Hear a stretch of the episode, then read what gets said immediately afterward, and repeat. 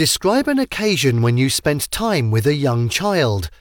You should say who this child was, when you spent time with this child, what you did together, and how you felt about it. So, I remember this one time I spent an afternoon with my little cousin, Xiao Ming. He was about five years old back then, and I was visiting my relatives during the summer break. We decided to go to a nearby park, and I thought it would be fun to take him along. We played on the swings, went down the slides, and kicked a soccer ball around. Xiao Ming was full of energy, and it was pretty enjoyable watching him have a blast. We also had some ice cream, and I got to teach him how to fly a kite, which was a first for both of us. Throughout the day, I felt a mix of happiness and responsibility.